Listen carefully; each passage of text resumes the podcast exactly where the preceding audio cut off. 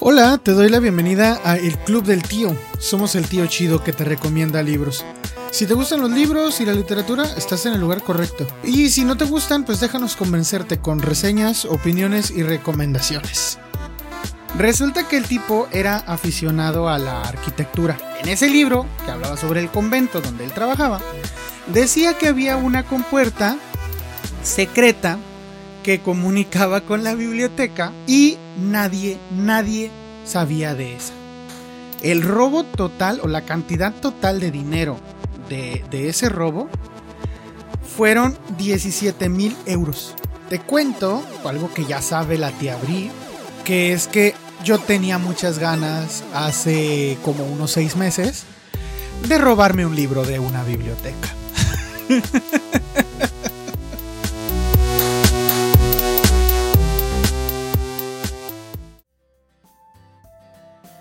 Te doy la bienvenida a donde sea y cuando sea que estés escuchando esto.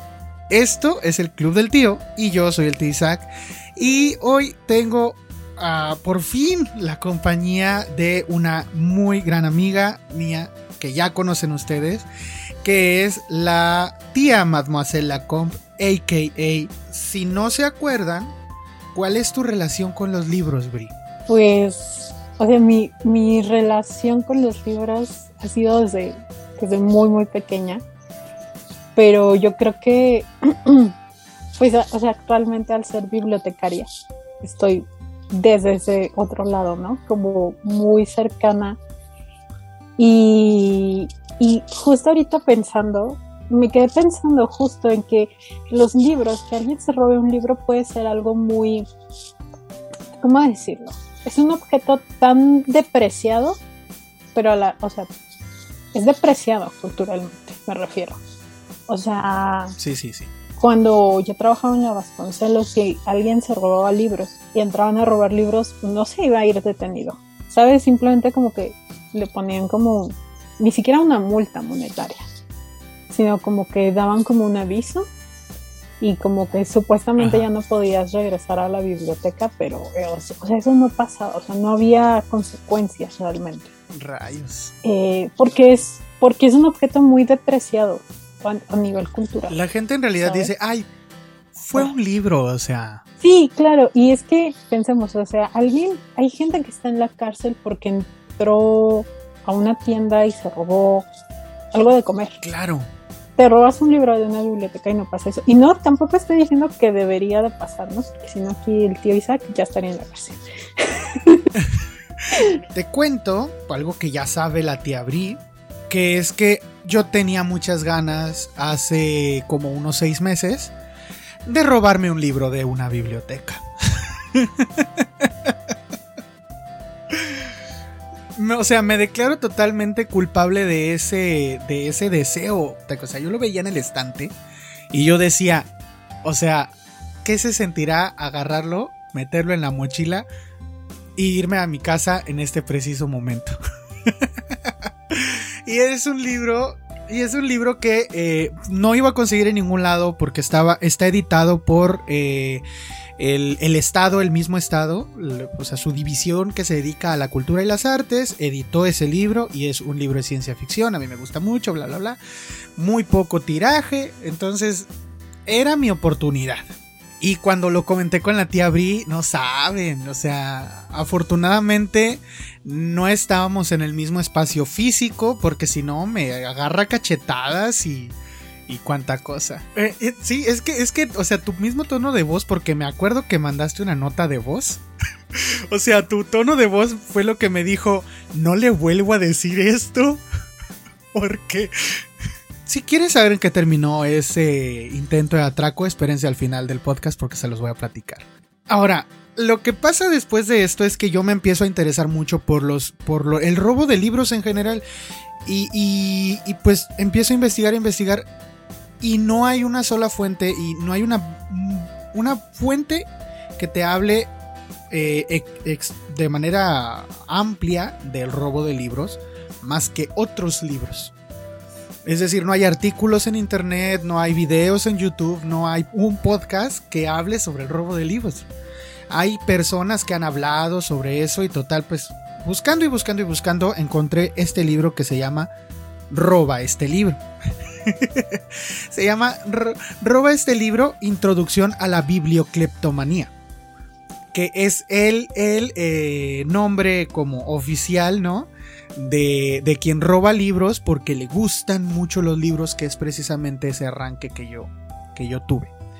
Entonces, este libro no lo ha leído la tía, la tía Bri, porque pues yo lo que quería era como platicarle para, para ver su cara en tiempo real cuando se entera de las cosas. Entonces, eh, lo que vamos a hacer ahora es ir platicando sobre estas cosas y ver las reacciones de la tía Bri, sus comentarios. No, pues, no sé. Yo, yo me siento que estarías en la sabemos, deja que les digan si me lo robé o no me lo robé. Pero a la vez, recuerdo, o sea, porque yo también he sentido ese impulso, ¿eh?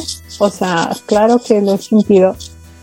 Em, y yo creo que todos los lectores lo hemos llegado a sentir porque para nosotros son objetos muy, muy valiosos. Y, ahí viene también una discusión sobre el contenido, o sea, y el objeto.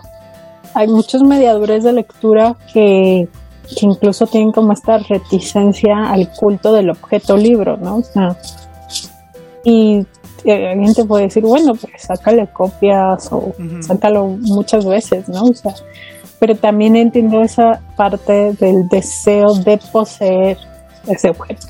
Sí, claro. O sea, y alguien hace muy poco me dijo, oye, ¿y por qué tienes tantos libros? Tienes tantas cosas que hacer, ya no lees tanto, ya no lees tan rápido, ¿por qué te sigues comprando libros? ¿no? Y yo me quedé pensando, y muchos lectores o toda la gente que tiene la oportunidad de hacer grandes bibliotecas personales, sabe que no va a leer todos sus libros. Pero tenerlos, tener la posesión de esos libros es algo que te da como, pues sí, es algo fetiche y te da mucha paz. O sea, yo veo mis libros y me da paz. O sea, y me da orgullo decir, lo he ido construyendo poco a poco. Entonces, nada, reflexiones. Pero bueno, eso es un poco de mi relación con los libros. Es que soy bibliotecaria y pues sí, lectora desde muy muy joven y también me tocó ser librera y este y ahí también ser, o sea, ver el problema, o sea, el problema y ahí mi, mi relación cambia un poco, pues, lo voy a, voy a ser muy sincera, ¿eh? de quién se roba un libro y por qué se lo roba y, o sea, creo que hay muchos motivos. Entre ser librera y ser bibliotecaria cambia tu... Mi postura, sí, un poco, o sea, sí, eh, en el sentido de que eh, incluso, o sea, yo lo he dicho, yo no veo mal, o sea, yo, yo abogo y ya lo, ya lo he dejado muy claro en otros podcasts, de eh, que yo no veo mal que alguien escanee un libro, suba el PDF, suba el y lo esté compartiendo. O sea, yo soy muy, o sea, la cuestión del robo del libro en otro contexto que sea el bibliotecario, eh, yo como que no tengo tanto problema con eso. Ahora, yo cuando estaba en una librería, obviamente hay mucha gente que roba los libros no porque quiera leerlos, sino porque los quiere vender. O sea, se dedica a revender. Y también hay, o sea, yo no, yo no soy propietaria del negocio, no, era la propietaria. Y obviamente, pero entiendo, o sea, que causa obviamente malestar, que yo creo que es muy diferente. ¿no? Aunque yo nunca lo he hecho, pero es diferente a, no sé, alguien que realmente quiera mucho un libro y no tenga acceso al libro. Ah, no tenga acceso a Y no pueda tener acceso y de repente lo haga. Mira, eso como que no lo, no lo veo mal. Pues sí. Y mira, sorprendentemente has abarcado en esa pequeña, en esta pequeña introducción que das, varios de los temas de los que habla el libro, porque habla de eso y más. O sea, eh, para empezar, es cierto, y el mismo libro lo, comenta, eh, es cierto que los libros tienen como una baja, o sea, la gente dice, ay, se robó un libro, no tiene nada de malo, o sea, ay, pobrecito, O sea, ¿qué tiene? No, son joyas, no son objetos valiosísimos. De hecho, el, el escritor Miguel Albero se llama, empieza diciendo que hay una como, como que rebajan el nivel de robo o el nivel del delito, el delito sigue siendo un este, hurto, por ejemplo. Hay diferencia entre hurto y robo, dice Miguel Albero. El hurto es cuando lo robas sin este, o lo sustraes o te lo quedas ilegalmente, pero sin usar la violencia, sin usar este, sin, sin amagar a nadie, sin, sin romper nada. Eso es un hurto. Un robo es cuando causas eh, daños en propiedad o dañas a alguien más para poder sustraer el objeto. Entonces la mayoría de los, de los libros no son robados, son hurtados. Pero eso sigue siendo un delito, aunque, aunque sea un delito menor y lo que tú quieras. Y aparte, la mayoría de los, de los delitos son castigados dependiendo de la cantidad que haya robado la persona. Y cuando hablamos de robo de libros, no, no estamos hablando en casos, en los casos más comunes, no estamos hablando de muchísimo dinero, porque pues por lo general lo que se roba la gente eh, son libros pues populares o libros este, que cuestan 200, 300 pesos. Y por ejemplo, cuando el, escritor es español y el escritor dice que un robo, un hurto es considerado robo o es considerado sancionable con, con prisión o así, después de los 400 euros. Entonces, eh, tú puedes robar 300 euros en libros, no sé cuántos libros sean eso, pero puedes aún pasar sin que te haga nada la policía. Entonces muchas, muchas veces el robo de libros es descartado como algo grave o incluso como, como algo que, haya que perseguir. Pero en el libro también nos va a ir hablando de verdaderos robos millonarios de, libros. Y, y aparte del costo eh, monetario que puede tener un libro, también el costo cultural que este puede significar. Y hablando sobre eh, este tipo de como impresión que tiene la gente, el libro trae un ejemplo que es el primero que quiero dar porque es de México. Eh, es un ejemplo de 2014 en la Feria del Libro de Guadalajara. dice que tres estudiantes de la carrera de letras de, la Universidad de Guadalajara fueron y robaron libros. ¿Qué libros se robaron?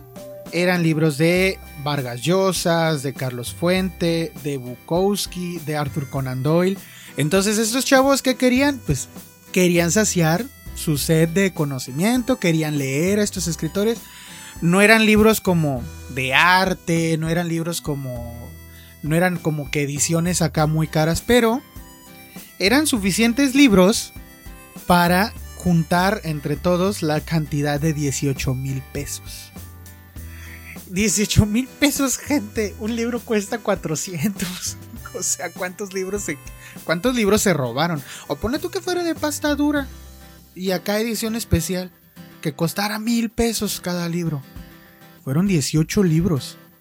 Entonces, este, este robo fue como en la modalidad de robo hormiga. se iban a un stand de los que estaban pocos vigilados y eh, pues aprovechaban el tumulto y cuanta cosa y que pues agarraban ahí y entre lo que sí compraban y lo que no metían un librito ahí extra y pues hacían sus descuentos ellos solos.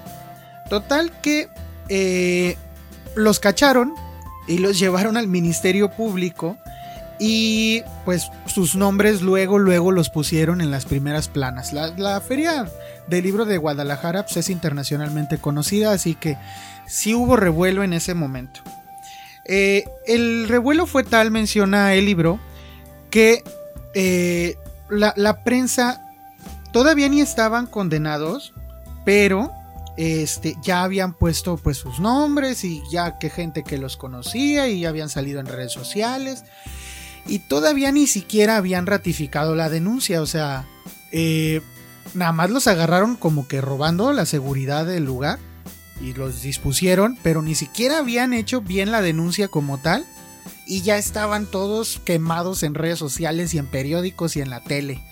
Y el asunto es que, eh, pues un, o sea, el sentir de la gente, o el sentir popular fue como que, ay, pobrecitos, o sea, estos son jóvenes que están ávidos de cultura y pues los están metiendo a la cárcel por robar libros, ellos están estudiando letras. Y entonces, eh, por ejemplo, El Informador, un periódico de allá, decía, eh, la realidad es que la inmensa mayoría de los mexicanos que se pueden permitir la compra frecuente de libros están muy cómodos mirando la televisión para hacerlo como diciendo, oigan, pues estos chavos están dejando de ver la tele, están haciendo algo de provecho, pues no le hagan nada a estos chavos, o sea, no tienen dinero. Entonces, como que ese caso, al final de cuentas, lo desestimaron, no los demandaron, no los, no los encarcelaron ni nada, a pesar de que fueron 18 mil pesos. No les pasó nada a los chavos y parece que nada más regresaron ahí las cosas y ya. Entonces, eso es un ejemplo de cómo el robo de libros se desestima mucho a pesar de que sea una cantidad, este, pues considerable, ¿no? Y pues pasando de allí, vayámonos un poquito a, a los castigos, porque en muchas culturas los castigos pues son muy diferentes. Por ejemplo, para quienes son para quienes son creyentes del Corán, si robas algo, lo que sea que robes, pues va va a la mano.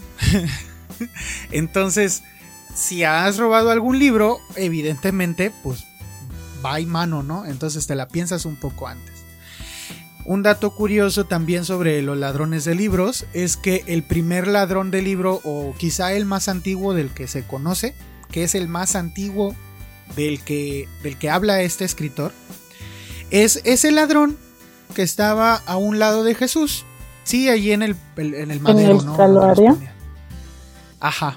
Que ya ves que la historia bíblica cuenta que Jesús le otorgó el perdón y, todo eso. Bueno, los registros dicen que eh, ese hombre, parte de los cargos que tenía eran el robo de pergaminos del templo. Entonces ese vato había robado libros. Obviamente los que había en su época, que eran pergaminos. Pero él era un ladrón de libros. Entonces a él le tocó, por robar pergaminos, pues terminar allí clavado, ¿no? Entonces los, los castigos pueden ser o muy extremos o pueden ser nulos. ¿Qué otra cosa podríamos comentar? A ver, mm, hay, hay algo que tú hablabas sobre el robar de los libreros, por ejemplo, y en Estados Unidos pasó, pues empezaron a dar cuenta de que había como un modus operandi de varias personas que robaban libros. Y, después entonces los libreros se ponían como que, pues es que cómo le hago para poder, eh, pues deshacerme, ¿no? O poder librarme de, de estas personas que están robándome los libros. Al final decidieron hacer una asociación de libreros que se llama la ABA. La ABA es una asociación de, de libreros que entre todos ellos se empezaron a avisar qué libros tenían y como a pasarse eh, sus inventarios de libros que les habían robado, por si esos libros llegaban a las manos de otro librero, pudieran identificar a la persona que estaba sacando libros de un lado para irlos a vender a otro lado. Ese tipo de ladrones, eh, pues como de, como de ocasión, como para, como para sacar provecho de eso, evidentemente ya no es lo mismo, o ya, no, no sé, no gozan de la misma exención que gozaron estos chavos que robaron porque pues querían leer, que porque estaban en letras y tal cual. Estos, estos escritores que ro es, perdón, estos ladrones que roban por sacar provecho, sí han hecho verdaderas, verdaderas fortunas, pues a base de eso, de robar. Por ejemplo, a ver, para dar un ejemplo, el, libro habla de un bibliófilo que era, dice, es el, él es el ladrón de Saint Odile, que él robaba de como de un, ay, es que es como esos monasterios viejos. Un convento. ándale, eso. En el 2002, el convento de Saint Odile en Alsacia, fundado en el siglo, en el siglo VII, pero reconstruido varias veces. Ya, era un, ya no era un convento como tal, ya era un hotel. Este, y era como centro de convenciones, pero tenía una sección en donde eh, pues tenía su biblioteca. El asunto es que en esa biblioteca había muchísimos libros antiguos. Muchísimos. Stanislas Goss fue, fue el ladrón, es el ladrón de este caso. Él se robó 1500 libros antiguos de allí del mismo convento. E imagínate que te roban 1500 libros de una biblioteca y pues tú ni en cuenta. y preguntarás tú cómo le hizo. Lo curioso de este hombre es que él se robó los libros con un truquito que leyó en un, en un libro. Resulta que el tipo era aficionado a la arquitectura. Entonces leyó un libro que se llamaba Observaciones Arquitecturales sobre la parte romana del convento del monte Saint-Odile. Y entonces en ese, en ese libro, que hablaba sobre el convento donde él trabajaba, decía que había una compuerta secreta que comunicaba con la biblioteca y nadie, nadie sabía de esa. El robo total o la cantidad total de dinero de, ese robo fueron 17 mil euros. Ya estamos hablando de euros.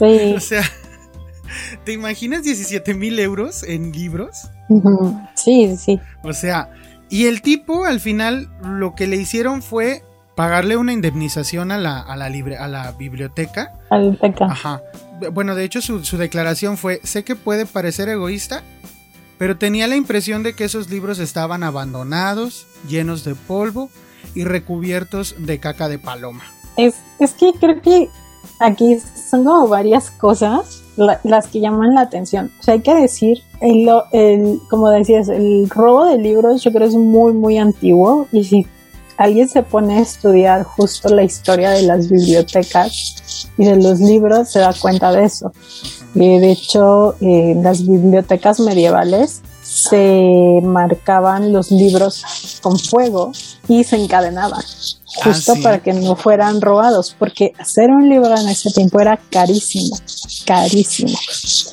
Eh, y creo que en lo que comentas, por ejemplo, en el caso de los libros muy antiguos, que tienen un, o sea, son objetos que ahí sí, más allá del contenido, o sea, el mismo, o sea, que eh, el mismo hecho de que esos objetos hayan sobrevivido al tiempo, yo creo que no sé si lo mencionará el libro, pero también a otro tipo de robo de libros y de que tiene que ver con la destrucción de la memoria, porque hay libros que se roban, que se destruyen, porque se quiere eliminar la, identidad, la historia o el pasado de algún lugar, ¿no?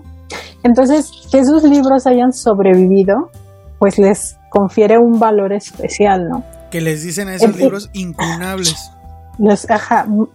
Pues sí, ¿no? Sí tengo la, sí es la palabra adecuada. Sí, bueno, es que los incunables sí es una categoría de libros, pero que parten, ay, déjame acuerdo de mis clases, pero son libros, creo que solo que llegan hasta el siglo XVI para atrás. O sea, tienen, porque un incunable eh, es diferente a como son los libros actuales. O sea, de hecho, los incunables no están hechos de papel. Ah, ok, ok. Eh, tienen, tienen otras características de fabricación que por eso se les llama así, incunables. Eh, es como pergamino, pero está hecho con piel o sea, como con láminas de, ay, ahora no, no quiero regarla, pero sí, o sea, no está fabricado con papel, o sea, aunque sean libros antiguos, no todos los libros son. Pues es que antes este, escribían, ¿no? En, en, pieles o así. Entonces, sí, de los tantos materiales que no eran papel, pues están hechos de eso. Exacto. Y sí, por muy antiguo que sea un libro, pensemos en un libro del siglo XVIII, ya es bastante antiguo, pero no se le considera incunable porque no está elaborado de cierta manera. Pero sí, o sea, yo, yo en, el caso de, libros antiguos y de archivos históricos, aparte de que me parece sumamente peligroso, porque no sabemos el, contenido que haya, o sea, hay gente que de verdad se ha muerto por trabajar con libros y archivos antiguos, porque tienen bacterias, hongos que son peligrosos, ¿no?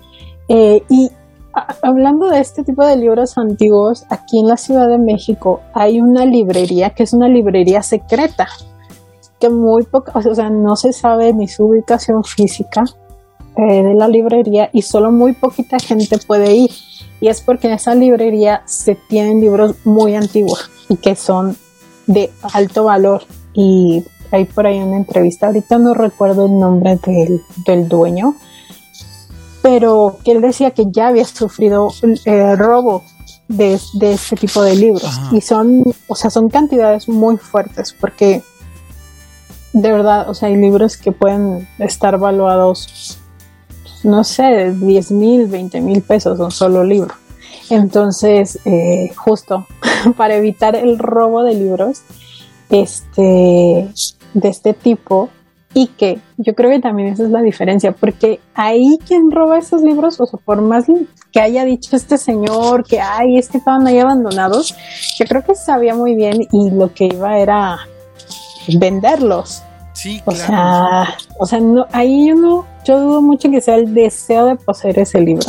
O sea, y más cuando no es uno, son muchos libros los que te quieres este, adjudicar o se adjudicó este señor y que ya van justo con una cuestión de lucro, que es lo que veo yo ahí medio. Mm.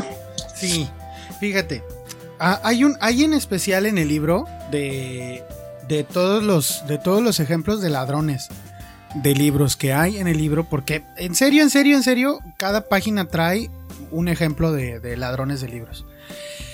Eh, cuando habla de los ladrones que, están, que lo hacen puramente y los agarran porque, porque están haciendo negocio con ellos, hay algunos que de verdad, de verdad se vuelan la barda y de todos ellos el que más me impresionó es, se llama Máximo De Caro.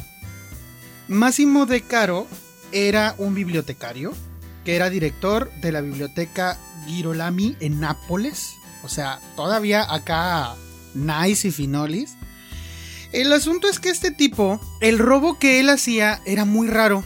Porque él a veces lo que hacía era llegar a falsificar los libros antiguos con tanta, con tanta exactitud que pasaban por originales y los intercambiaba de las bibliotecas. Entonces él iba y vendía el original, ¿no? El libro que sí era original. Y cuando revisaban los catálogos de las bibliotecas, las bibliotecas seguían con su libro, porque el libro estaba allí, pero no era el original, obviamente. Sí. Bueno, pues de allí de, Caro dice que, que, cuando lo cacharon, que faltaba un libro en la biblioteca de Nápoles, o sea, se cuenta que él trabajaba allí y alguien fue y buscó un libro. Y no lo encontró porque De Caro lo tenía. O sea, el tipo este lo tenía en su casa. Porque en el proceso de hacerlo y tanto, mandaba a hacer grabados en Argentina, mandaba a hacer las pastas en Italia, mandaba a hacer, mandaba conseguir papeles o tintas en otros países. Y era toda una red de producción de copias, este, de, de reproducciones que tenía que, o sea, el vato se hacía clones que ni en Tepito. sí, sí, Entonces, eh, eh, eh, cuando, cuando en una de esas alguien le dijo a la le dijo a él, que era el jefe de la biblioteca, oye, ¿sabes que falta este libro? Pues él, nomás de repente al otro día, puso una denuncia de que no solo faltaba ese libro, sino de que faltaban otros 1500. Madre o sea, él ni pronto ni perezoso dijo, antes de que me agarren, yo como director, yo voy a decir que ya me di cuenta de que faltan 1500, porque si no digo ahorita me van a agarrar después. 1500 libros podrían o no podrían ser muchos libros, porque la biblioteca en donde él estaba tenía 160 mil libros. Entonces podrías decir tú que a lo mejor hay pues entre 160 mil, pues 1500, que es el que 1% más o menos. Sí, sí. Ponle tú que es poquito menos del 1%, pues ok, o sea, sí, pero ese 1% eran libros de los, de los más, de los más caros. El tipo, como te digo, mandaba a hacer copias de grabados con artistas en otros países. Luego venía e imprimía en papel que se conseguía este, acá original y de la época, por otro lado. Total que ya tenía toda su línea de producción y empezó a vender eh, estos libros falsificados al grado de que un día no solamente copió un libro, se lo inventó totalmente. Sí. Se inventó un libro que supuestamente había escrito Galileo Galilei, 60 páginas grabadas por él mismo. O sea, hizo grabados que, que, parecieran que eran de Galileo Galilei. Y de la época. Eh, sí, ajá. Y todo como si fuera del. Todo como si fuera del siglo XVII. Y pasó por los altos estándares de una casa de subastas. Y lo vendió el condenado. Ya te imaginarás todo, todo el alboroto que se hizo. Libros como este, de, de él, así todos falsificados, se habían vendido hasta en 1.4 millones de dólares en casas de subasta. Y en el mercado estaban a la venta hasta en 2.8 millones. Copias de libros. Él se quedaba con los originales y daba copias a veces. O a veces, a veces te ofrecía el original, checaba el original. Y entonces el que te entregaba era la copia. Sí, los autentificaba primero. Claro. O sea, bien listo el vato. Es que pasa algo, yo, creo que aquí es, un fenómeno bien curioso, porque si bien yo creo que esos objetos deben de ser invaluables, o sea, pues este mercado que existe también con el arte y todo esto que me cuentas, o sea, no se me hace desconocido, porque a mí me gusta mucho la pintura y algo que me encanta ver son documentales sobre robos de arte y cómo se vende el arte y todo esto. Entonces, Ah, yo creo que aquí se juega mucho con la especulación. O sea, yo creo que ese tipo de objetos no deberían de estar al alcance de nadie para su compra. Entonces, sí me explico. Sí, sí, sí, te entiendo, te entiendo. Porque también se ha vuelto justo como el objeto por el objeto, más allá de lo que contiene. Y eso sí que me parece preocupante, ¿no? Y, y hay en Netflix hay varios documentales sobre la falsificación de obras y entonces artistas, grandes artistas que ellos mismos han, reconocido que creando pinturas propias nunca iban a vender nada o el mercado no se los iba a facilitar y no iban a vivir de eso. Entonces, eh, lo más fácil era crear reproducciones y copias. Pero ahí te das cuenta, o sea, lo que se estaba vendiendo era una marca, era una idea y no el valor sensible de la obra. Y creo que eso pasa con este tipo de robos, ¿no? Y yo, ah, o sea, es como que mm, me da una cierta fascinación, porque digo, wow, qué listo, ¿no? O sea, y se hizo el negocio, se lo hizo bueno, y luego que entregara las copias también me parece perfecto. O sea, definitivamente. O sea, creo que no, no me parece mal. Y entonces ahí nos tendremos que preguntar por qué la obsesión de, de tener eso, ¿no? O sea, que yo creo que en ese tipo de robos trasciende, o sea, no es tanto un gusto por la lectura, o no es tanto un gusto, eso es el poder decir, sabes, yo tengo este libro, me costó esto, tan antiguo, y, y es, o sea, me parece una locura. O sea, y eso que amo los libros y, y todo, pero, y comentando y saliéndonos un poco del tema, a lo mejor, pero yo también platicaba con otro amigo bibliotecario y le decía que yo tenía muchas ganas de hacer como eh, mis propias copias de libros que yo tengo y hacer como copias eh, para distribuirlas en lugares donde yo sé que esos libros no van a llegar. Claro. Y eso, o sea, y que donde a lo mejor yo que soy muy, muy fan del libro ilustrado, del libro álbum, en el que creo que la materialidad está justificada, que no es lo mismo verlo digital o en lugares donde no hay acceso a internet. O sea, yo tengo muchas ganas de hacer como mis copias, así como este librero, ¿no? Este bibliotecario, perdón, eh, y hacer mis propias copias, pero eso ya es un robo, aunque yo no lucre con ello. Bueno, o sea, es un tipo de robo intelectual, ¿no? De, eh, de libros, por así decirlo. Mm, pero ya te digo, o sea, no es yo no veo tan mal como el hecho en sí de robarte el libro. Es, es, algo muy peculiar lo que pasa conmigo, que ya, ya lo desvelaremos hacia el final. Pero digo, yo le aplaudo a este señor que, que se, la, su listo fue. Listo fue. Pero te voy a decir qué tan listo fue. Al tipo lo encarcelaron. O sea, al tipo lo encarcelaron. El asunto es que, como toda. O sea, la historia está larguísima, ¿eh? O sea, se la estoy súper hiper resumiendo porque es casi un capítulo completo del libro. Al final el tipo termina en la cárcel y en una cárcel, pues es que no sé si es en Italia, pero o no sé si así es común en Italia que haya este confesiones religiosas a cargo de, ciertas partes de la prisión. Pero el asunto es que estando en la cárcel eh, tuvo contacto con un cardenal responsable de la Biblioteca Vaticana. Logró intercambiar con la Biblioteca Vaticana un total de, 10, de 16 libros a cambio de otros 6 que él les dio. Cuando estaba en la cárcel. y la Biblioteca Vaticana, o sea, los incunables, porque estos sí eran incunables, ya nos especificaste qué es esto. Los libros que él les dio valían 100 mil dólares. Y los libros que ellos le dieron a él valían más de un millón. Sí. Entonces el intercambio fue totalmente, en sentido monetario, este, totalmente dispar. Bueno, ajá, sí, dispar. Pues, pues, sí. Entonces, el asunto es que el Vaticano no lo, no lo, ¿cómo te digo? No lo oculta.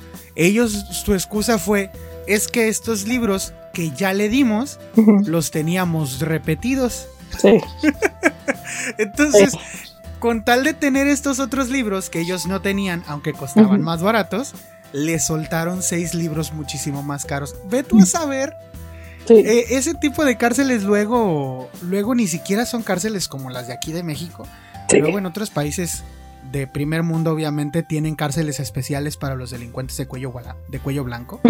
Entonces, en ese tipo de cárceles, o sea, tienen su billar y su tele y todo, nomás no pueden salir. Pero me, lo imagino muy bien este tipo como el personaje de la serie esta que se llama White Collar. No sé si alguna vez lo viste.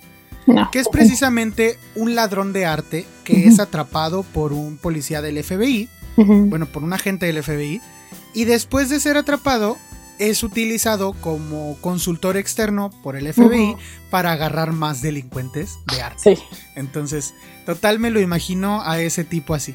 Y hablando de arte y de todo esto de las reproducciones, de pinturas y, y, de la, el afán de tener algo solamente ahí puesto en tu mesa o en tu sala o en tu biblioteca, hablemos de mapas y de robo de libros por piezas. Sí. Eh, el robo de libros por piezas es muy antiguo y es que desde hace mucho tiempo, antes de que existiera el Google Maps, eh, la gente utilizaba mapas para, para saber cómo eran o dónde estaban los lugares, ¿no? El asunto es que estos mapas ayudan mucho a ver cuál era la visión de la gente de esos días, de pues, su alrededor, ¿no? O por ejemplo ayudan a, ir a ir viendo cómo se fueron descubriendo, ¿no? Ciertos lugares y cuánta cosa. Además de que pues son verdaderas obras de arte que pues fueron hechos por, por pintores, artistas, ilustres y, y pues son de verdad a veces invaluables. Todos estos atlas, no sé cómo se llaman atlas, ¿no? Sí, atlas. Todos estos atlas se encuentran pues súper protegidos en las bibliotecas y bajo ciertas condiciones y todo. Y tú puedes ir a revisarlos, pero pues no puedes sacarlos de la biblioteca a menos que, a menos que lleves una pequeña navajita y cortes página por página el mapa que te quieres llevar. Ese fue el caso de un hombre llamado Forbes Smiley III. este tipo, este tipo se, se, llevó de la biblioteca de Yale y de varias otras bibliotecas importantes de Estados Unidos una enorme cantidad de mapas que una vez que lo, difícil de, de, robar mapas aquí es que una vez que quitas el mapa del libro es casi imposible de rastrear el origen del mapa.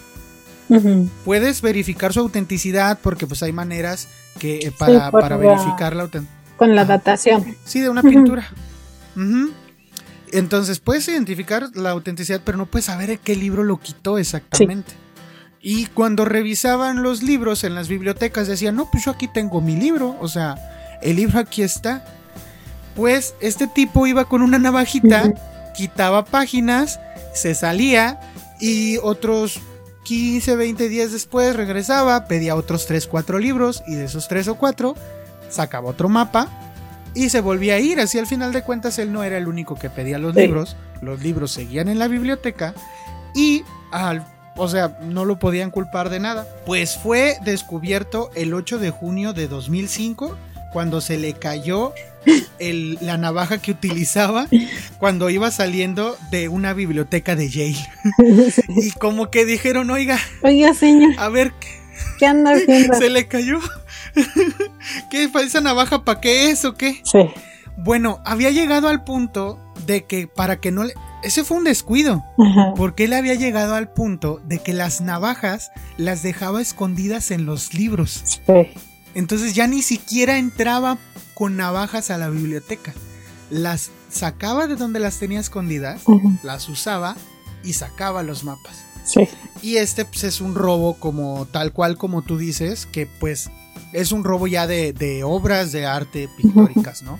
Pues evidentemente ya una vez que, quitaron de eso su... O sea, sí, que quitaron el mapa del libro, pues ya no puedes saber, no puedes saber ni qué onda. Eh, se dice que la costumbre de ir quitando mapas o imágenes de los libros surgió a raíz de un escritor de hace muchos años, de cuyo nombre no me puedo acordar, eh, que inventó el primer, un, libro como, como el primer álbum Panini, pero de ilustraciones de hágalo usted mismo. El tipo imprimió un libro, sí, es que estoy buscando el nombre del, del, del tipo pero total, por aquí lo menciona. Eh, el tipo se inventó un libro que, que, aparte que tenía algunas ilustraciones, tenía como unas, encomiendas, como unas encomiendas.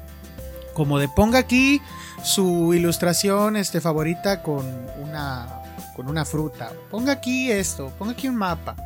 Es la gente lo que empezó a hacer es empezar a quitar de otros libros esas ilustraciones para pegarlas en ese álbum. Y una vez hecho eso, esos álbumes se volvían únicos y con ilustraciones tan buenas de esos tiempos, los álbumes que en principio estaban vacíos terminaron costando una millonada. Pues total, esa costumbre se, se, siguió haciendo hasta que pues el robo fue más común y ya ni siquiera era para completar tu panini, ya era pues para vendérselo al millonario que quería tener un mapa que se viera bonito en su oficina. Entonces sí, totalmente estoy de acuerdo contigo en que pues a veces hay cosas que no deberíamos dejar que se vendieran, pero desafortunadamente no somos Estados Unidos para controlar todo el mercado. No, sí, yo creo que no, en Estados Unidos se da mucho eso, en Europa, porque somos como humanos, somos muy fetichistas, o sea, nos gusta eh, los objetos y de hecho, o sea, yo lo digo, ver documentos históricos es fascinante porque la manufactura, o sea, pensamos que con el cambio de la revolución industrial, la forma en que se hacen las cosas es muy distinta. O sea, hoy en día un libro, por muy buen libro que sea, yo no creo que te vaya a durar más de 100 años. Ahora ya si te compras uno de bolsillo o un paperback, pues esos libros no, no están hechos para durar tienen muy poca durabilidad.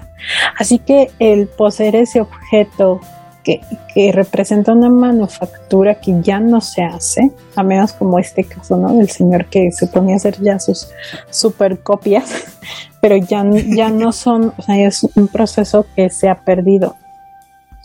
Eh, pero fíjate que a mí lo que también me parece muy lamentable, y, aquí ya, voy a, salir, ¿no? En el caso de las copias, que quisiera una copia no me parece mal.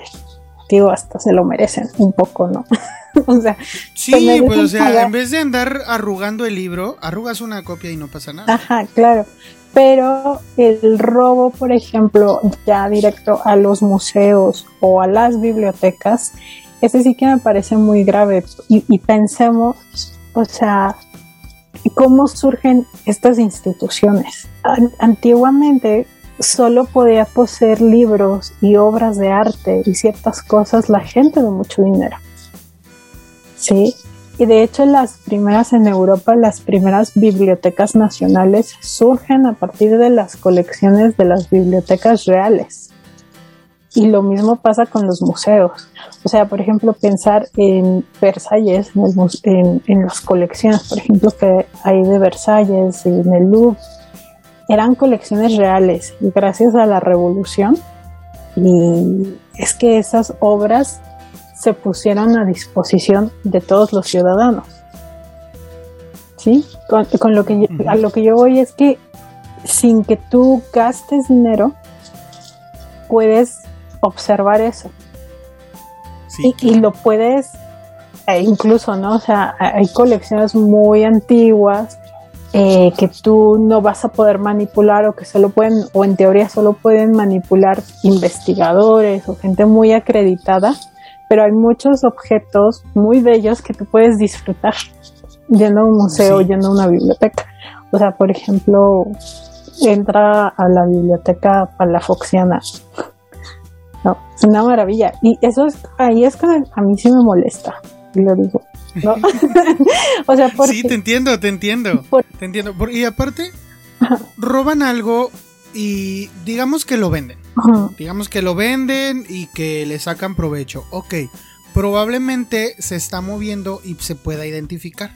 Eh, es decir, entre que lo venden a, a un coleccionista y ese coleccionista a lo mejor después lo vende a un librero o al revés, se lo venden a un librero y ese librero busca un coleccionista para venderlo. A lo mejor el libro se mueve y sale lo que este libro llama bibliopolicía. Sale un bibliopolicía y dice, hey, pilas ahí porque este es robado. Y sabes qué, es de tal biblioteca. Ah, ok. Sale, regresa a la biblioteca, se lo vuelven a apropiar y ya está seguro otra vez en la biblioteca. Lo más feo es cuando lo roban y lo dejan en sus, en sus bibliotecas personales, en sus libreros personales, y no sale el libro hasta que no te mueres y tus hijos que no leen empiezan a querer vender tus libros. O sea, ya de allí te tuviste que se tuvieron que esperar a lo mejor 20, 30 años para que ese libro volviera a ver la luz. Y hay varios ejemplos de eso en, el, en este libro, de gente que no sé, por ejemplo, había una viuda que ah, se murió su esposo y para pagar gastos de funerales y eso, bueno, yo me imagino, no lo dice el libro, pero dice que enseguida ella quiso vender un libro de su, de su difunto esposo. Y se dieron cuenta de que ese libro él lo había robado de una biblioteca y que, y que de hecho cuando fueron a ver, porque se iba a mudar la señora de casa, el señor tenía tapizado de libros de la biblioteca todavía con el sello. O sea, se tuvo que morir para que se dieran cuenta de que él tenía todos esos libros. Pues ahí sí te entiendo. Es una pérdida tremenda. Sí. Y pues tiene que haber una muerte a fuerzas para que uno se dé cuenta de que por ahí anda el libro. Mm, sí, y además cuando, sobre todo cuando hablamos de documentos tan antiguos, hay que decirlo, o sea, eh, necesitan de un guardado y de unas condiciones muy especiales. Eh, de hecho, o sea, desde hace rato me estoy acordando de esta película de La novena puerta, no sé si la han visto, que es este con Johnny Depp. Y hablan también de libros antiguos, bueno, toda una cuestión ahí. Y hay una... Es la, película que me recomendaron tú y el tío, ¿verdad? Tú y, y el Que, ah, bueno, de hecho esa película es, eh, está basada en el libro del Club Dumas, ¿no? Ajá, sí. Ah, sí. Sí, y entonces. Curioso, viene citado aquí en el libro también como un libro donde se habla de robar libros. Ajá, justo, porque ahí hay un poco todo esto y Johnny Depp es un librero, pero no muy, o sea, de esos que utilizan trucos también porque se aprovechan justo de la gente que no sabe como el valor que pueda tener un libro como objeto histórico y mal venden las bibliotecas, ¿no? Cuando cuando se mueren y, o cuando ya están muy mal. Así empieza un poco la película, en una escena donde todavía el señor vive, el dueño de esa biblioteca, pero ya no puede hablar, tiene como algo, pero y sus hijos quieren vender su biblioteca, ¿no? y Beth eh, les, los marea y, les da muy poco dinero por la biblioteca personal y el, el, dueño que, no puede hablar pero se le ve el rictus, ¿no? ¡Oh! Sí, sí, sí, se le ve la cara al señor. Este, bueno, que luego sale él, ¿no? Y le, y le, y le dice a un... O sea, va, saliendo él y en las escaleras se topa a otro librero y le dice, ah, no, no vale más que tanto. Y dice, ¿qué libro agarraste? Agarraste tal libro. Y que arranca a correr Johnny Depp porque se dio el, único libro que valía la pena de toda la biblioteca. ajá, o el más valioso, ¿no? Este, ah, ah, bueno, y ahí sale una escena justo de, un, ya de, en otra escena de la película, de cómo tiene un, como una cuestión, como un cuarto de cristal donde hay una cierta temperatura y hay una cierta humedad. Y a lo que voy es que sí, o sea, esos documentos requieren de una cierta preservación. Entonces, cuando tú los sustraes y los vas a tener ahí nada más, Eh, pues estás muy probablemente acelerando la muerte de ese libro, de ese objeto.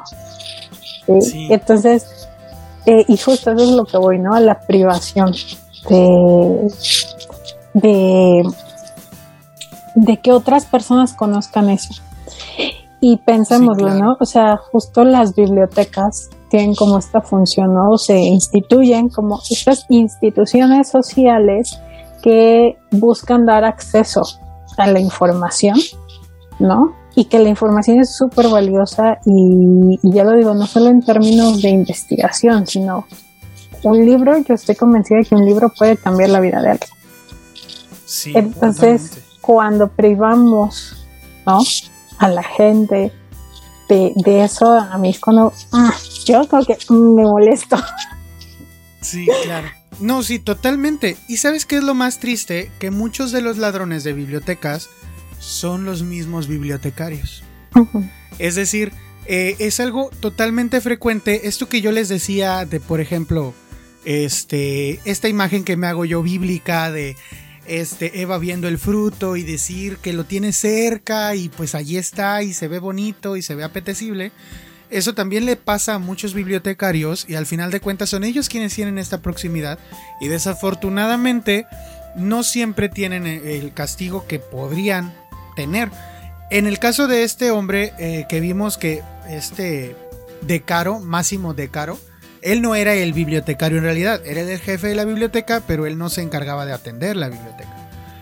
Hablando de bibliotecarios, hay un caso muy gracioso que me gustaría comentar con ustedes porque eh, me parece el colmo de los colmos. Eh, el caso es de Susan Horn. Eh, es una señora que fue, pues en realidad pasó como muy inadvertida en todo esto de, del robo de libros, pero el periódico Inquirer de Filadelfia cuenta que esta bibliotecaria no se robó ni 5, ni 10, ni 20 libros, se robó 6.000 libros de la Free Library, Library de Filadelfia.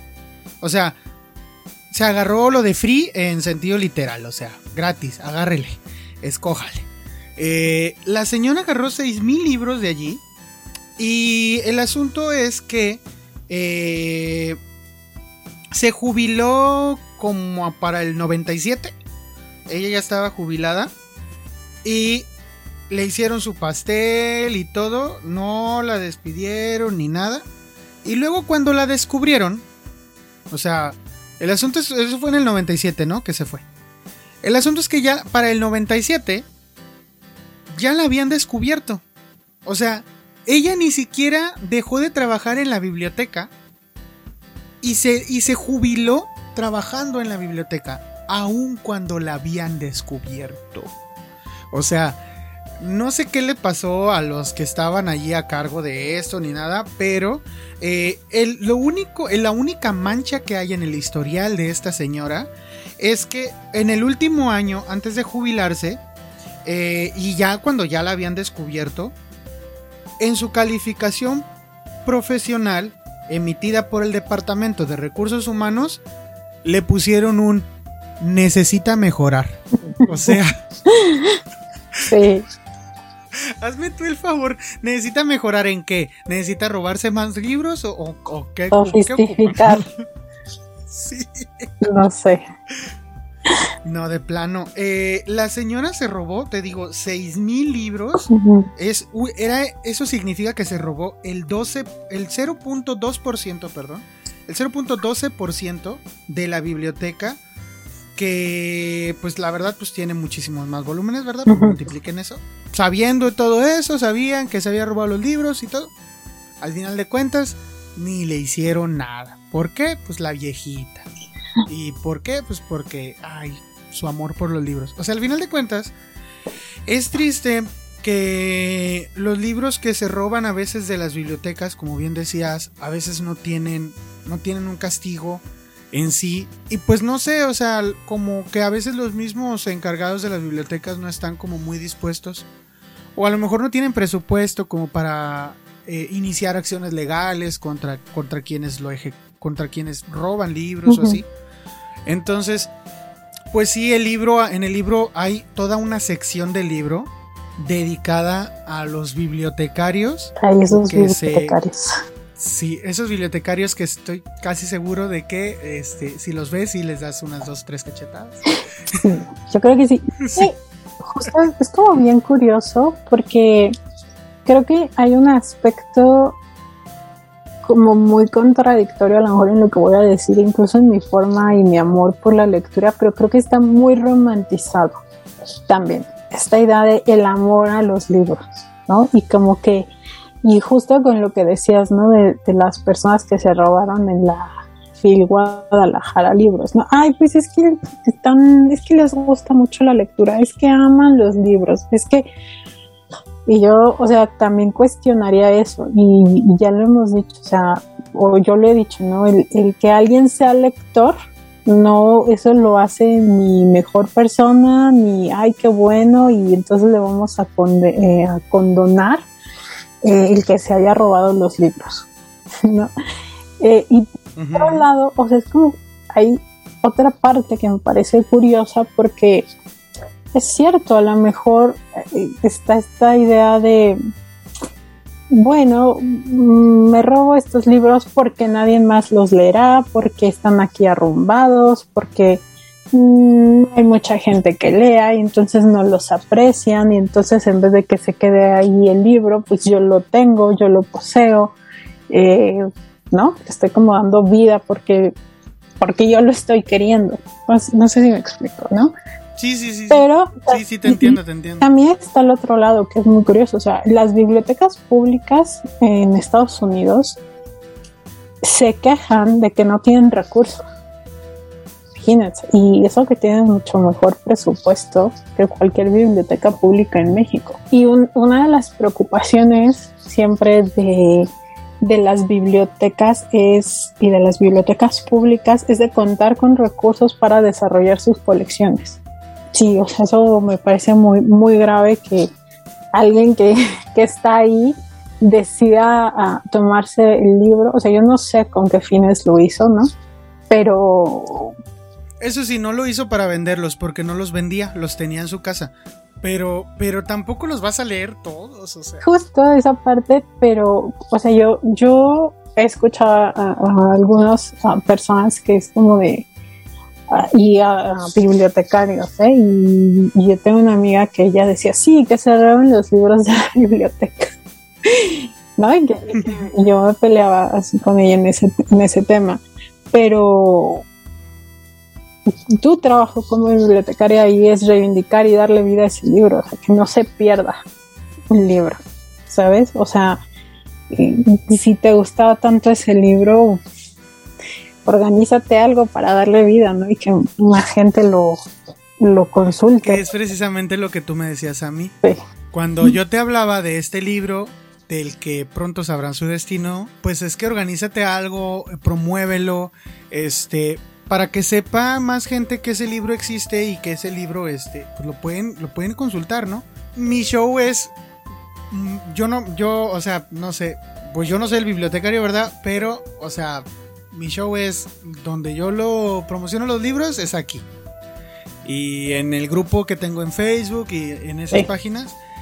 Y lo he hecho, pero eh, no sé, sigo como que a mí el hecho de, y ya lo había hablado con el, con el tío cuando hablamos de el libro físico contra el digital, tener un libro físico siempre le da más satisfacción al lector, aunque la experiencia de lectura sea la misma, aunque lo leas en electrónico. Pero, o sea, siempre me quedó como esa cosquillita de, ya lo, ya lo leí en electrónico, ya tengo el, PDF, porque está libre el PDF, el PDF de ese libro está libre porque es del Estado. Pero quiero el físico, o sea, ah, bueno, pasando un poquito a, a este tema de, de, por ejemplo, la referencia que decías de, de esta película, este, que ¿cómo dices que se llama la película? La novena puerta. La novena puerta, ok. La película La novena puerta es muy buena, véanla. O léanse el libro en el que está basado. El libro es El Club Dumas de Arturo Pérez Reverte. Pues ya más o menos saben de qué se trata. Eh, es, sobre un, es sobre un librero que consigue una pieza que resulta que es mítica y que solo hay un par de copias. Y entonces lo empiezan a perseguir porque hay más gente que quiere esa copia porque una vez que salió a la luz que esa copia existe, muchos andan siguiéndola. Ahora, ese es un libro que habla sobre el robo de libros y toda una cosa mafiosa detrás del robo de libros. Hay más libros que hablan sobre el robo de libros de modo como ficcional. Por ejemplo, eh, La ladrona de libros, que es un, es un libro muy famoso que tiene películas y pues todo el mundo lo agarra también hasta de meme cuando le dan ganas de, robar su libro, dice, no, pues sí soy. Eh, también hay un libro que es precisamente, fue, este libro fue víctima de robo por el escritor que escribió el libro del cual yo les estoy hablando.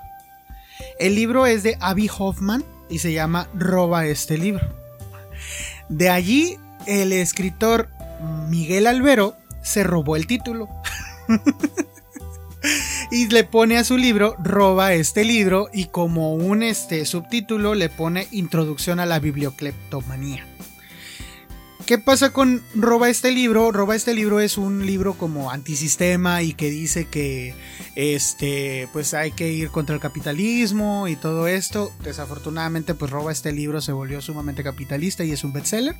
Entonces o sea, ya, se lo tragó el capitalismo también a, arroba este libro, se lo, se lo tragó el capitalismo. Es que es como súper curioso eh, en ese sentido eh, las contradicciones, ¿no? Y eh, vuelvo a lo mismo, o sea, como humanos somos muy fetichistas.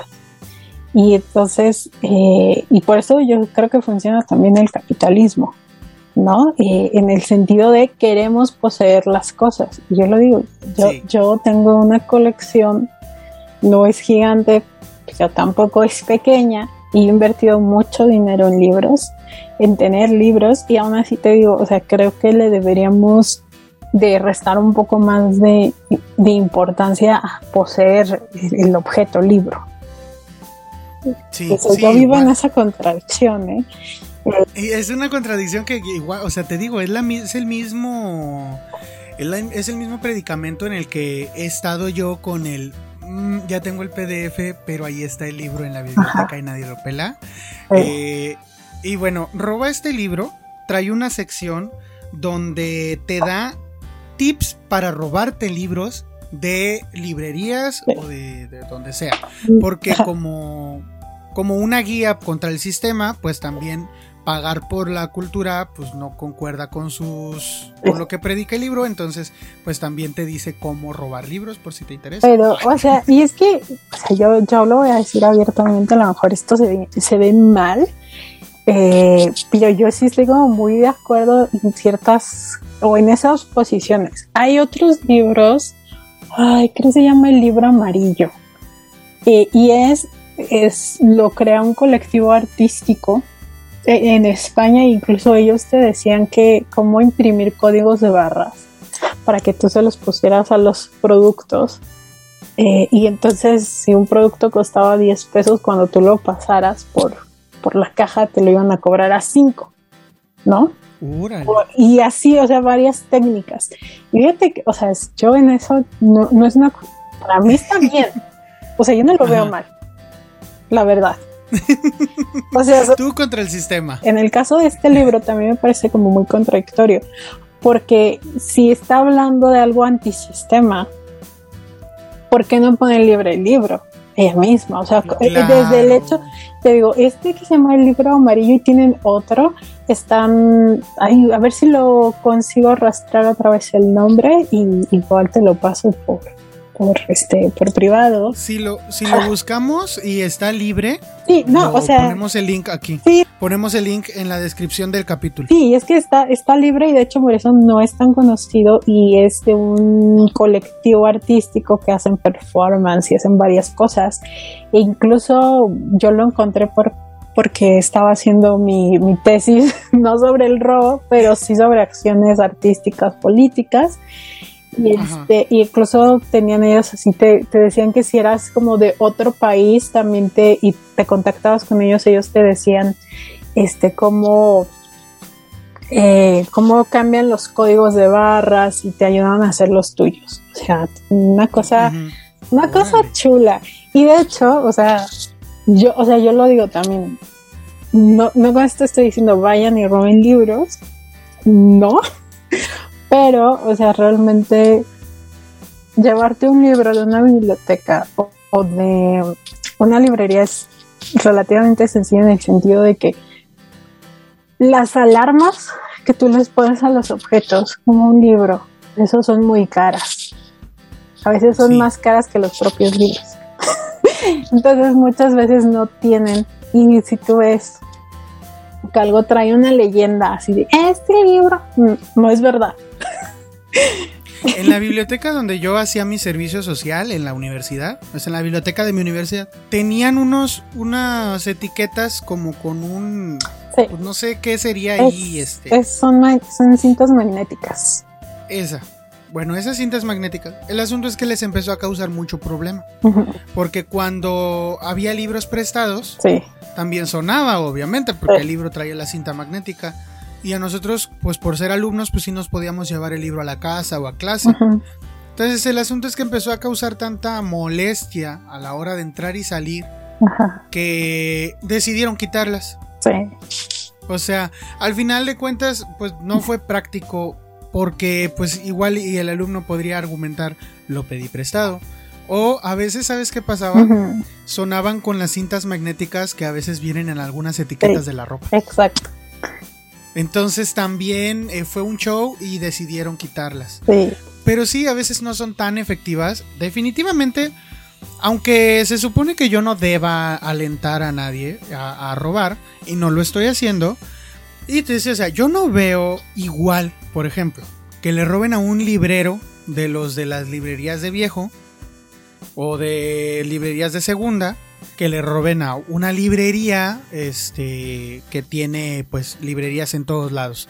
Porque esas librerías a veces, y tomando esta idea de Hoffman del antisistema, estas librerías pues son lo más capitalista, ¿no? Y nunca te van a dar este pues un mejor precio, nunca te van a decir, ay bueno, ándale, llévatelo y, y dame 20 pesos por él. Este, nunca te van a, nunca van a tener esa relación con el lector tampoco, que es la relación que tenemos a veces con los libreros de viejo y por la cual pues no estamos pagando nada. Digo, para mí no sería lo mismo robarle a un librero de viejo o a un librero independiente que robarle a estas multinacionales o, nacionales, pero, pero múltiples dentro de la, o sea, estas cadenas de librerías. Para mí no sería lo mismo, pero igual, o sea, no fomentamos el hurto de los libros. Este podcast no es para eso.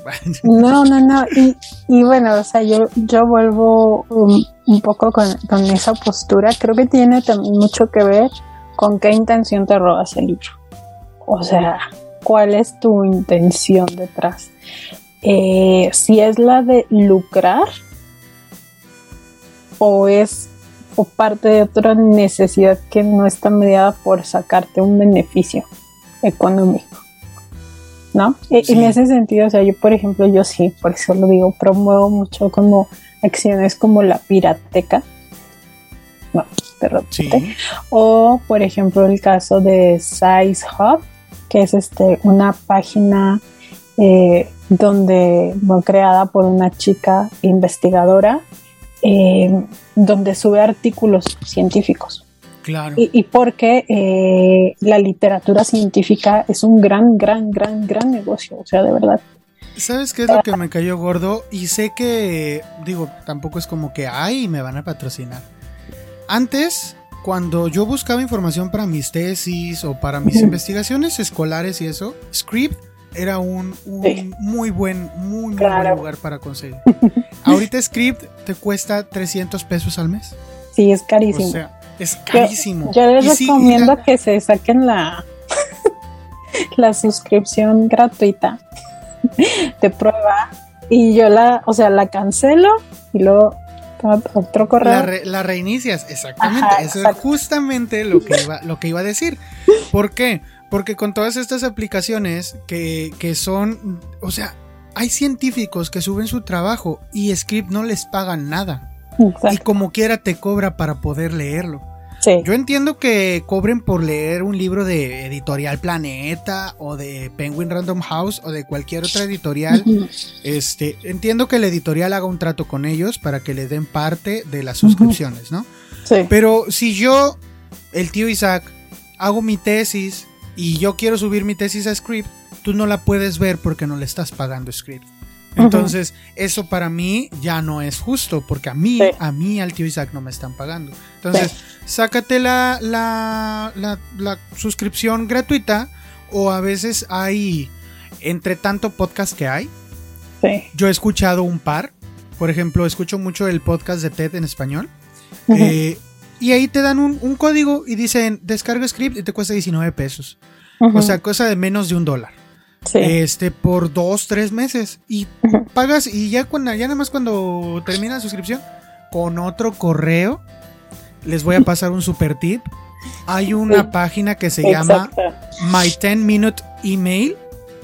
Ahí te metes y tú puedes tener correos ilimitados que duran 10 minutos y puedes meter ahí la cuenta que quieras. Claro. Entonces, ya siguiendo como con ese ánimo antisistema. Sí, o sea, y vuelvo a lo mismo. Eh, es un poco a lo que voy. No, es como, o para mí no es una actitud moralina de decir, ay, no, porque robar es malo. Ah, tengo como ciertas posturas muy definidas y, yo soy, abogo mucho por la importancia, eh, sobre todo de que los libros estén en las posibilidades disponibles para todos, ¿sabes? Entonces yo este, abogo mucho por, por ese tema, por eh, incluso otro tema que me parece fascinante son las shadow libraries o como las bibliotecas de las sombras que están ahí por internet y donde puedes encontrar muchas, muchas cosas interesantes. Eh, y, en términos concretos es robo. Sí. Es robo. Pues pero eso es. Pero, o sea, y de verdad muchas, eh, muchas páginas no, porque muchas te meten eh, anuncios. Pero hay muchas de verdad, hay por ahí muchas páginas que no te están anunciando nada y simplemente están subiendo, por ejemplo, como el archivo de internet. O sea, vayan y sáquense una, este, una cuenta y pueden ver muchos documentos eh, históricos, antiguos, y está increíble. Sí, hay muchos, hay muchos métodos ahorita para tener ese, ese, esa información. Pero hablando precisamente sobre el libro físico, sí, o sea, hay muchas más opciones. Antes de robarte el libro de, sobre todo de una biblioteca. O sea, es que aquí ya, y también habla de eso el libro, o sea, eh, el, el, robo de una biblioteca no es que no le robes a nadie, no es que los libros no sean de nadie, es que esos libros son de todos. Es decir, le estás robando a todos sin darles sin darnos nada a cambio, porque pues, es el dinero de nosotros. Eh, en cierto modo hasta te estás robando a ti mismo porque pues no estés recuperando un ingreso, no sé, no, no, no somos todos. Este, pero es eso, y también el libro tiene una sección en donde habla de por qué el robo debería ser, no debería ser este, minimizado. De todas las secciones que trae el libro, eh, ya nada más para terminar, de todas, todas las secciones, porque nada más hemos platicado como de cuatro o cinco robos. En todas las secciones, la que, la que más risa me dio, porque sí está. El, escritor es muy cómico a la hora de escribir, o sea, sí. Es muy redundante, eso no me gustó mucho, pero sí tiene muy buen humor al escribir. Eh, al final habla de las protecciones que tanto librerías, libreros, dueños y bibliotecas han tomado para evitar el robo de los libros. Y allí entra en parte lo que tú comentabas antes de que, por ejemplo, eh, los encadenaban los libros, ¿no? Y vemos estas, no sé, por ejemplo, para quien haya visto Doctor Strange, eh, es, una, es una imagen que se me viene, es lo primero que se me viene a la cabeza. en, esta, en este templo en donde Doctor Strange está practicando, está adquiriendo sus conocimientos de magia, eh, los libros están tras rejas y encadenados, como hace siglos porque pues se supone que son libros antiquísimos. Entonces, eh, de ese, ese modo era el que tenían como que para asegurarse que nadie se los robara. Obviamente Doctor Strange en esa, en esa película se vale de un truquito por ahí de magia para sacar esos libros de donde estaban. Seguimos hablando de ladrones. Pero eso sí, esa protección física, las rejas y todo eso, sí aún se usan incluso en algunos lugares no solo para proteger la integridad, como por ejemplo lo mencionabas tú, de que el libro esté en cierta temperatura ambiente y en cierta este, atmósfera, para que no se, no se desgaste tanto, sino para que nadie entre, es decir, las cerraduras y los candados están por ahí por eso. Pero hay, un, hay una cosa muy graciosa que a mí me parece, de verdad lo más cómico de todo, es el las maldiciones que incluían los libros o las bibliotecas ah, para los ladrones. Eso es porque, muy hermoso, pero a mí se me hace súper curioso.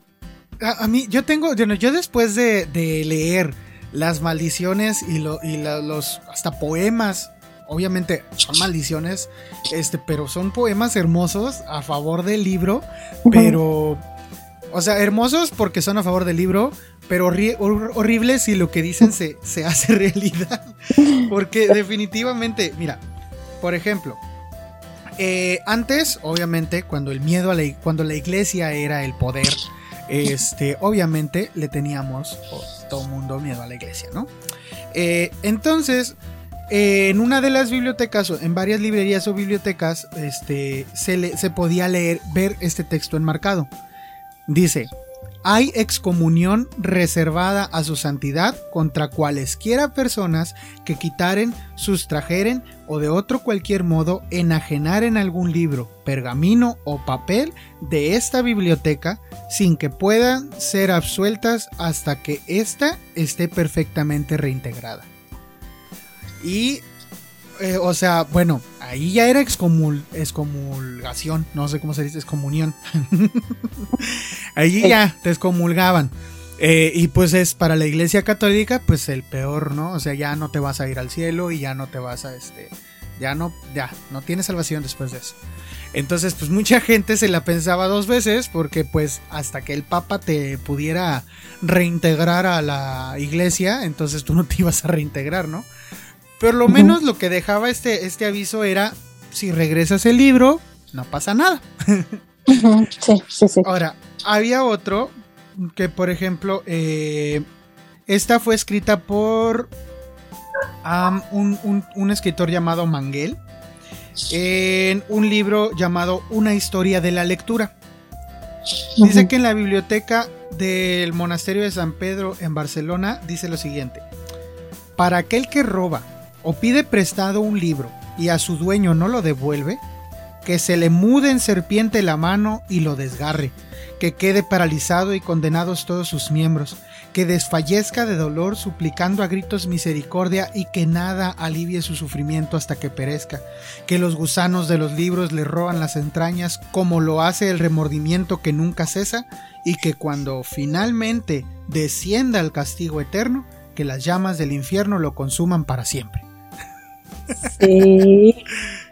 O sea, es que... Estaban, pero bien, este. O sea, sí eran bien sádicos. No, y es que pensar en cómo se hacían los libros en esa época. imagínense que literal, o sea, los conventos, las bibliotecas de, los conventos tenían a los escribas. Entonces ahí tenían un montón de gente escribiendo página por página y luego a los ilustradores. Era un proceso súper lento, súper costoso, ¿no? Eh, y, y entonces ahí te entiendes, o sea, cuánto trabajo, cuánto esfuerzo había para hacer copias tan solo de un libro. ¿No? Entonces, este. Y, ay, sí, leer sobre la historia de libros y bibliotecas también es como muy interesante por ese, ese punto. Ese libro te encantaría, ese libro te encantaría. Mm, luego te lo presto si hay oportunidad. Pero te estoy seguro de que te, que te encantaría, porque trae muchísimos datos de bibliotecas antiguas y trae referencias a libros que son inconseguibles, porque eh, este escritor, como buen investigador, pues tuvo que recurrir a otros libros para poder hacer el suyo. Pero eh, igual estos libros, o sea, los tuvo que pedir prestados, los tuvo que conseguir de lugares que pues, no son para el público. Entonces, el tener este libro, desafortunadamente no está en el electrónico. Yo, lo, yo lo mandé pedir porque pues tenía como ese afán de saber al respecto. Pero pues sí, o sea, y el mismo libro, cuando, cuando empieza, o sea, tú abres el libro y trae el, trae el título, ¿no? Dice Miguel Albero roba este libro, Introducción a la Bibliocriptomanía. Y luego la, la siguiente página, que pues sería ya la primera página del libro, incluye la siguiente maldición. Dice, este libro se autodestruirá a los 10 segundos de leer estas líneas si quien lo hace ha robado previamente el mismo. Una vez acontecida la autodestrucción, con profusión de fuego y onda expansiva, al ladrón comenzarán a crecerle de forma continuada e irreversible la nariz y la oreja derecha. Se le agriará el carácter y su estirpe será condenada a desaparecer de la faz de la tierra tras 20 generaciones narigudas, asimétricamente orejonas y sobre todo irremediablemente desdichadas. me encanta. yo me quiero hacer yo me quiero hacer un ex libris con, una frase de estas. Con una maldicióncilla. Sí. Ah, porque creo que tampoco hemos mencionado otro robo, porque creo que no deja de ser de cierta manera un robo muy común. Ajá. el de, híjole, te presto, me prestas un libro y el libro casi, o sea, ya, ya cuando tú prestas un libro casi 100% seguro que... ¿Has prestado un libro? ¿Sí has prestado libros? ¿Cuántas veces? Yo, creo nada más presté dos veces. Como unas tres o cuatro veces y todos nunca regresaron los libros. Yo nada ah, no, solo uno sí, solo un. Y esto me da mucha vergüenza. Perdona, amigo. Porque le presté un libro que yo todavía ni acababa de leer. Y entonces, este, me dijo, no, sí, lo leo rápido. Y yo, ok. Y eh, yo no le pedí un libro a cambio. y él me, dio, me dio un libro. Me dice, mira, intercambiamos, ¿no? Y yo así como de que siento que mi libro no va a regresar. Luego se vino la pandemia. Y el año pasado, pero por septiembre algo así, nos reunimos y me dice, o sea, y me avisó, me dice, ah, te voy a llevar tu libro. Y yo, ah, sí, yo también te llevo tu libro. Y a mí se me olvidó y él sí me trajo eh, de vuelta el libro. O sea, yo ah. todavía tengo ahí su libro. y por eso ah. tampoco, realmente tampoco me gusta pedir libros a mí tampoco. Eh, yo, yo no me quiero robar ese libro. no lo quiero robar. Hay todo un, hay toda una parte, hay una sección de los del libro este que habla sobre el, prestatario que no regresa a los libros. Tanto a las bibliotecas como a las personas así. Sí, es bien feo. Sí, sí, entonces ni pidan, o sea, no se pidan los libros.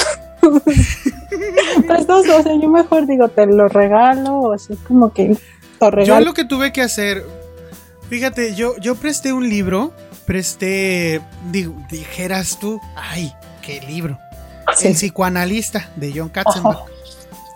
Pero una cosa que tengo que decir es que el ese libro, ese ejemplar del psicoanalista de John Katzenbach, fue el primer libro que me compré en mi vida adulta cuando tuve mi primer sueldo. Y, o sea, cuando yo tuve un sueldo y yo me pude comprar un libro, me compré el psicoanalista de John Katzenbach. No me lo regresaron. Sí. O sea, es como Don Cangrejo que tiene su primer dólar puesto ahí en un, en un este cuadro y todo. Yo tenía ese libro muy apreciado y una amiga me lo pidió. La esposa de mi mejor amigo, de hecho. Son mis amigos los dos, son mis amigos y, y yo, y yo los quiero mucho y todo. Pero, y mi mejor amigo es bibliotecario. Sí. Pero, o sea, no me lo regresó. Y al final de cuentas me cansé de pedírselo. Se lo regalé. Y Sí. preferí hacer las paces con esa idea. Y de ahora en adel- de allí en adelante, si yo le presto algo, yo no se lo presto, yo se lo estoy regalando. Porque yo sé Y que, ya. no- o sea, ya sí, ya por lo menos mi alma dice, ya no Ya. tienes ese libro. Ya no y ya no. Ya no es esa Sí. angustia que da de que, ay, si ir a regresar o no ir a Sí, regresar. justo. A mí me pasó con un libro que era, en realidad era barato, pero era una edición de Editorial Fernández y era Alicia en el País de las Maravillas con Alicia a través del espejo.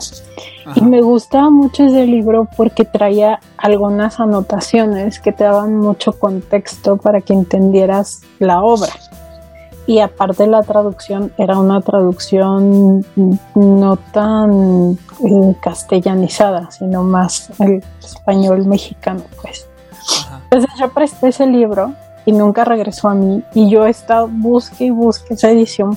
Tengo varias ediciones de Alicia en el País de las Maravillas y ninguna trae como esas notas tan bonitas, o sea, hay toda una Alicia anotada, pero no trae, o sea, mm, la economía, la manera en que estaba editado ese libro, yo no le he vuelto a encontrar y tengo varias, o sea, tengo, tengo como cinco Alicias distintas. O sea, porque como que me obsesioné un poco y dije voy a encontrar algo similar, si no es que Como para ver, como para llenar el hueco que te dejó ese libro. Exacto. Y, y digo, ahí el, y, digo, "Ay, qué coraje. o sea, sí, no, fatal. Y luego otro libro que ese me pasó y lo encontré, sí lo, lo pude recuperar, recuperar en compra, digo. Eh, un libro de poesía de, poetas franceses del siglo XVIII, eh, muy poco comunes, o sea, no, no el común Verlaine, Baudelaire, R- R- Rimbaud, sino unos así muy desconocidos y, y ese libro tiene una muy buena traducción al español y también lo presté. No, o sea, no, no regresó a mí. Y después como justo como de 10 años y lo fui encontrando en una librería de Ducal que pobres Ah. luego pobres librerías de Ducal que no venden bien sus fondos no sé. Y ahí estaba o sea estaba olvidado el libro o sea ese libro ya no se edita. Pues, es una editorial independiente y fue así como ah lo encontré estaba yo muy, muy feliz la verdad estaba yo muy contenta. Eh, entonces sí yo por eso digo mm, yo no presto libros si puedo te los regalo Sí, sí, igual, yo también. O sea, ya definitivamente, después de eso, yo también ya dije, yo no presto. Pero, ¿sabes que Yo sí pedí pres yo sí he pedido prestados libros. Eh, igual, fíjate que antes de, hace dos años, cuando empezó todo este asunto, le pedí a un amigo los libros de la saga de Gerald de Rivia. Ajá. Son como nueve libros. Me prestó Sí. ocho. Porque nomás tenía ocho. O sea, él, Sí. todos los libros que tenía eran ocho. Me los prestó y yo dije, los voy a leer en unos seis meses. Se los acabo de regresar el mes pasado. Pero, se lo- bueno, y ni le regresé todos. Le regresé seis. Me quedé con dos que todavía no leo. Pero lo que me hizo es el haberle regresado esos libros fue Sí. que me los compré. O sea, fui, bueno, tengo un dealer aquí local que yo no sé de dónde saca él los libros, pero le he pedido incluso cosas de Valdemar. Eh, un compendio de H.G. Wells de. Wells de Valdemar, ¿historias completas? Ah, mira, es este, en 450. Oh, la, la. O sea, Sí. me acaba de conseguir, ya me dijo que me consiguió los dos tomos de de este, ¿cómo se llama? El de Arthur Conan Doyle, el detective de Doyle, ¿cómo se llama? Eh, Sherlock Holmes. Ándale, Sherlock Holmes. Valdemar tiene un, un cuentos completos de Sherlock Holmes en dos tomos. Los dos tomos por mil pesitos. Ay, o sea, esa es una, o sea, es una gangota que no puedo dejar. Voy a ir a recogerlos más, más tarde. Entonces, este, sí, o sea, pero ¿en qué estaba? En que, en que le devolviste los libros porque los compraste. Ah, sí, ese chavo me vendió esos libros súper baratos, como en 150 cada libro, nuevos. Sí. Entonces dije, no, pues ya, ya, los voy a comprar y le voy a devolver sus libros a mi amigo. Pero honestamente tenía muchas ganas de no regresárselos, entonces ya mejor los compré para porque es mi amigo y no quiero, a lo mejor escucha esto y, y se va, este, muchas veces le dije, véndemelos. Sí. Muchas veces le dije y me dijo, no, me lo, regañó, me lo regaló mi esposa y que no sé qué. Y yo, ah, te metes, no es cierto. Ándale, por favor. Pero bueno, en fin. Es, así pasa. Y, y, pues bueno, sobrinos, sobrinas, este podcast no, no era para fomentar el robo, pero pues miren, como, como cada quien es libre y soberano sobre su propia voluntad, les voy a comentar qué pasó con ese libro que tanto anhelé de la biblioteca. Pues resulta que yo una vez ese libro lo pedí hace como tres años, junto con la historia interminable. No leí la historia interminable, leí ese libro. Pero lo tuve que regresar en una semana. Y después de allí, por cosas del trabajo y todo eso, ya no lo volví a ver. Y ya no volví a ir a la biblioteca, mi credencial venció. Y hace unos meses, hace unos, unos seis meses a lo mejor, eh, volví a ir a la biblioteca, a esa biblioteca y a renovar mi, credencial. Y volví a ver ese libro justo en el mismo estante donde yo lo había dejado, que estaba mal acomodado. Quiero, quiero es que quiero aclarar estos detalles. El libro estaba mal acomodado porque yo lo dejé en ese estante. Y ese estante no era el de ciencia ficción y no era el de literatura del Estado tampoco. O sea, yo sé que estaba mal acomodado. Del, el de la historia sin fin también estaba donde mismo, yo lo dejé mal acomodado. Porque yo quería ver qué tanto se movían y no pensé que me fuera a tardar casi dos años en ir a verlo. Total, cuando vi que estaba allí yo dije, esto no lo mueve nadie. Y otra vez surgió la idea de, ¿y si me lo quedo? Y me lo quedé. Me lo quedé, pero no fue un robo fue un intercambio. Le pregunté a la bibliotecaria qué, qué libros consultaban más en la biblioteca y ella me comentó que en realidad eso era eso pues no era mucho una biblioteca como de lectura sino como de consulta escolar entonces me dijo que pues necesitaba libros de matemáticas libros de este de ingeniería libros de y en ese momento a mí se me prendió el foco y yo le, le dije, yo, yo, pues yo estudié ingeniería y esos libros no los vuelves a tocar en tu vida, o sea, solamente los ocupas para, para consultarlos y en tu vida los vuelves a tocar porque en tu vida vuelves a, necesitar el cuadrado perfecto. Este, entonces yo tenía algunos libros, tenía una enciclopedia de cuatro tomos. Carísima me salió y todo por puntos, porque la compré y por tenerla un maestro nos dio puntos. Este, y le, comenté sobre esos libros y unos más que tenía por ahí de, de matemáticas y eso. Y me dijo que tráemelos y los reviso. Y si me sirven, si es algo que, veo que me sirva, pues, pues te hago el cambio. Pues me hizo el cambio y yo tengo mi libro. si quiere, Sí, lo tengo conmigo. No se los puedo mostrar, pero aquí está. Y a la tía Bri no se lo quiero mostrar porque no quiero que vea porque no he tenido corazón de quitarle el... Eh, en el lomo trae todavía un listoncito que dice qué número de libro es de la biblioteca, del inventario de la biblioteca. Entonces, me lo quedé, sobrinos, pero yo hice un intercambio, no me sentí capaz de, moralmente, de, hacer un robo, o sea, no quise eso. díganme como quieran, este. Pero no, no fui capaz. Y, pero desde ese momento sí me quedé como con la espinita de qué pasará, qué pasará este libro eh, de Miguel Albero sí, sí es bastante, bastante este, esclarecedor sobre el tema. Yo se los recomiendo. Si lo pueden conseguir, es de editorial Avada Editores. No es una editorial que se consiga aquí en México. Yo mm, gasté un poquito de mis ahorros para traerlo de España. Pero no me salió tan caro. Me salió más o menos en lo mismo que me costaría un libro aquí. Pero tuve que esperar más de un mes para que me llegara. Entonces, si lo consiguen por ahí, es de Avada Editores. Y si lo consiguen en electrónico, pues rolen. ya lo tengo en físico. Y pues nada, sobrinos, muchas gracias por escucharnos. Eh, Bri, ¿algún comentario final? No, pues este. Yo creo que lo mejor que podemos hacer con los libros es, darles vida. También creo que la decisión que tomaste, aunque a lo mejor eh, para mí no era la que más me gustara, creo que también fue de utilidad. ¿No? O sea, creo que los libros que tú intercambiaste y diste a la biblioteca, pues justo van a servir a más personas y de eso se trata. O sea, y, también creo que la intención del podcast es eso, hablar de libros que, que puedan ayudar a otros, ¿sabes? Pues, darles vida y eso. Y, y pues no roben libros, mejor expropienlos.